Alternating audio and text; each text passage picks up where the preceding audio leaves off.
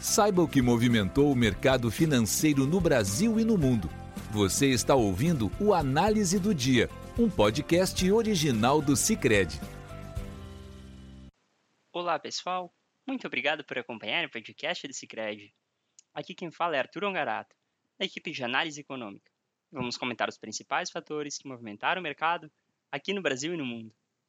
Na Europa, um dia de liquidez reduzida devido ao fechamento do mercado americano pelo Dia do Trabalho, as bolsas fecharam em leve queda. O destaque do dia foi a fala da presidente do Banco Central Europeu, BCE, Christine Lagarde, que, em discurso no Centro Europeu de Economia e Finanças, reforçou a importância de fazer a inflação da zona do euro retornar à meta de 2% no médio prazo. Na contramão do discurso de Lagarde, mostrando que a divergência entre os integrantes do Comitê de Política Monetária do BCE, o dirigente do BCE e presidente do BCE de Portugal, Mário Centeno, afirmou também hoje que o BCE está próximo de reduzir a inflação à meta de 2% e acrescentou que o problema agora é que o risco de fazer demais na política monetária começa a ser material. Nas palavras de Centeno, caso não haja novos choques econômicos e com a transmissão da política monetária à economia, o objetivo de controlar a inflação é alcançável em um futuro próximo. Neste contexto, em Frankfurt, o DAX caiu 0,10%, em Paris, o CAC cedeu 0,24%, em Londres, o FTSE 100 recuou 0,16%. No Brasil, assim como na Europa, o dia foi de liquidez reduzida. Na agenda internacional, pesou positivamente a expectativa de que a China adote novas medidas de estímulo à economia após as recentes voltadas ao setor imobiliário. Já no cenário doméstico, o mercado olha para a melhora das projeções do PIB brasileiro após a surpresa com o resultado acima do esperado do PIB do segundo trimestre, divulgado sexta.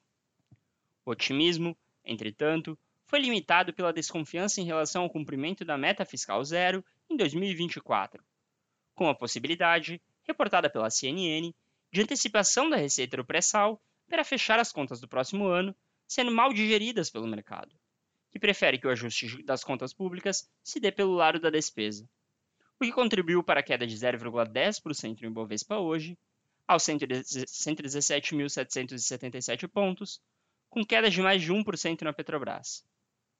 Dentre os destaques do dia, estiveram a divulgação do Boletim Focus, pela FGV, e a participação do presidente do BC, Roberto Campos Neto, em evento durante a tarde.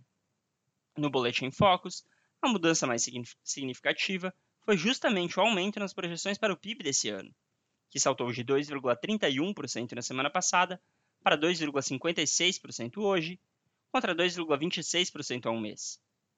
Para o ano que vem, houve redução marginal no PIB de 1,33% para 1,32%, contra 1,30% há um mês. E para 2025-26, as expectativas seguem em 1,90% e 2%, mesmo valores de um mês atrás. Se o Focus trouxe melhora nas projeções do PIB, nas projeções para o IPCA, Índice Oficial de Inflação do país, houve piora para 2023 e 2024. Para o ano atual, o aumento foi de 4,90% para 4,92%, contra 4,84% há um mês. Para o ano que vem, foco principal da política monetária, a alta foi marginal, de 3,87% para 3,88%, mesmo percentual de um mês atrás. Assim como as projeções do PIB, as do IPCA seguiram paradas em 2025 e 2026, em 3% em ambos os casos, mesmo os valores de um mês atrás.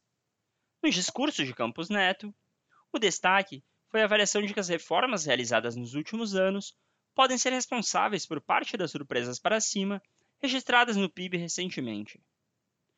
No câmbio, o dólar recuou 0,12%, cotado a R$ 4,93. O petróleo, por sua vez, encerrou o dia em alta, apoiado tanto pelas notícias vindas da China, quanto pelas expectativas por medidas da OPEP+, para apoiar o mercado nessa semana.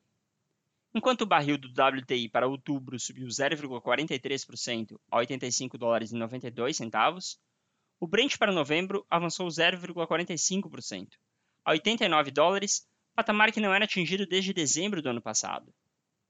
Já os juros, na ausência dos negócios nos Estados Unidos, tiveram liquidez baixíssima, com as taxas dos contratos de depósito interfinanceiro, DI, fechando em alta com a desconfiança fiscal como pano de fundo. A taxa para 2024 ficou estável em 12,37%. Para 2025, subiu para 10,61% contra 10,57% sexta. E para 2027, subiu para 10,39% contra 10,35% sexta. Com isso, pessoal, encerramos nosso podcast de hoje. Obrigado por estarem nos ouvindo. Esperamos vocês amanhã. Você ouviu o Análise do Dia, um podcast original do Cicred. Até a próxima!